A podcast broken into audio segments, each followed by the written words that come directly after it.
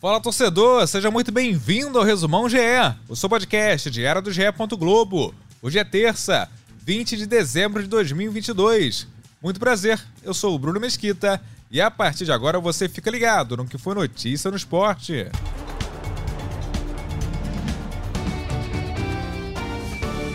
O governo da Argentina decretou que esta terça-feira será feriado nacional, tudo para que os torcedores tenham o dia livre para acompanhar a comemoração da seleção pela conquista da Copa do Mundo. A caravana de comemoração do título tem horário previsto para começar a partir de meio-dia, rumo ao Obelisco, monumental histórico localizado na Praça da República de Buenos Aires. A estimativa no domingo foi que a área do Obelisco recebeu mais de um milhão de pessoas, nas horas depois da Argentina vencer a França na final da Copa. Vice-campeã do mundo, a seleção francesa foi recepcionada por cerca de 10 mil torcedores em Paris nesta segunda. Os jogadores acenaram para a torcida, que reconheceram o esforço do time na final.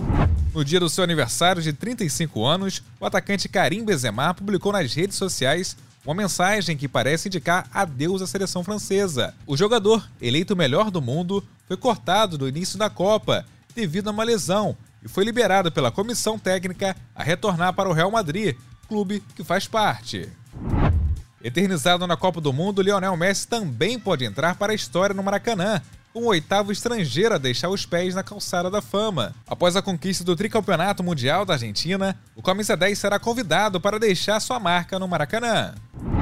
A Comebol anunciou nesta segunda mudanças no formato da Copa Sul-Americana, já valendo para a edição de 2023. Entre as novidades estão uma fase preliminar, com confrontos nacionais e um playoff entre a fase de grupos e as oitavas de final. A fase preliminar não contará com a presença de clubes brasileiros e argentinos.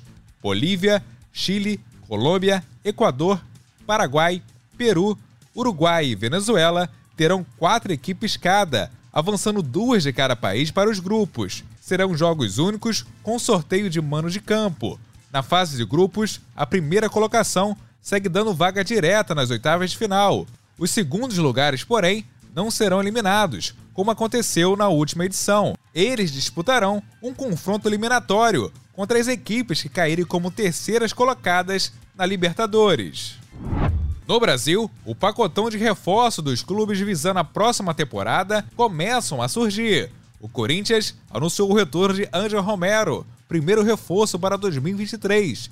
Romero é o estrangeiro com o maior número de jogos pelo Alvinegro, com 222 partidas, e é o segundo maior artilheiro em Taquera, com 27 gols em 103 jogos, além de ter participado de duas conquistas de brasileiro em 2015 e 2017.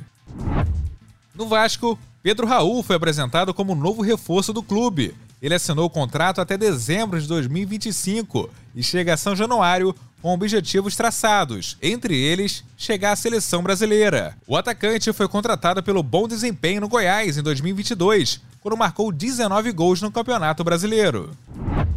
Na França, o Lyon anunciou a conclusão do acordo de aquisição do clube pelo grupo de John Textor. Depois de meses de negociação, o dono da SAF do Botafogo assume o time francês como sócio majoritário. O montante do acordo gira em torno de 800 milhões de euros.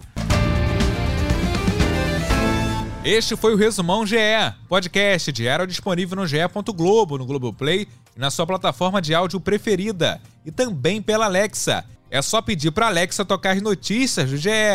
Este episódio conta a coordenação de Rafael Barros e a gerência de André Amaral. Eu sou o Bruno Mesquita e me despeço por aqui. Voltamos nesta quarta. Um abraço e continue conectado.